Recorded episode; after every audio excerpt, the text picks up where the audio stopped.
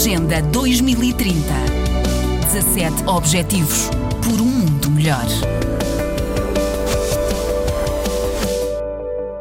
As questões ambientais em países como a Ilha Maurício são questões absolutamente vitais. Ou seja, que a imagem da ilha e as próprias condições de vida dentro dela exigem respeito por normas ambientais de forma muito rigorosa. O governo é acusado de ter sido apanhado de surpresa neste tipo de situação e de não ter sabido mover-se em termos corretos quando a situação se criou. Vamos lembrar que o navio japonês, o Akashio, que transportava petróleo, encalhou nos recifes muito perto das praias de Maiaburgo, no sul da Ilha Maurício. O navio acabou por se partir em dois.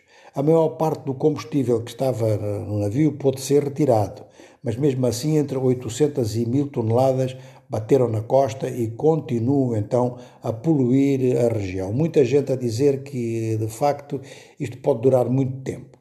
Os observadores, eh, em relação à manifestação de sábado, dizem que a palavra de ordem ambiental foi realmente muito motivadora, mas que há muitos outros motivos de descontentamento na Ilha Maurício. Ainda assim, a dimensão que teve a manifestação continua desde sábado até hoje a dominar então todas as análises e todas as previsões da vida política no país.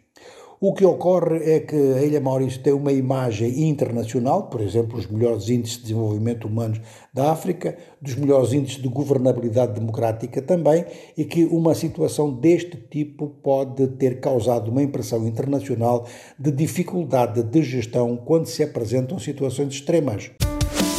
Agenda 2030 17 Objetivos por um mundo melhor.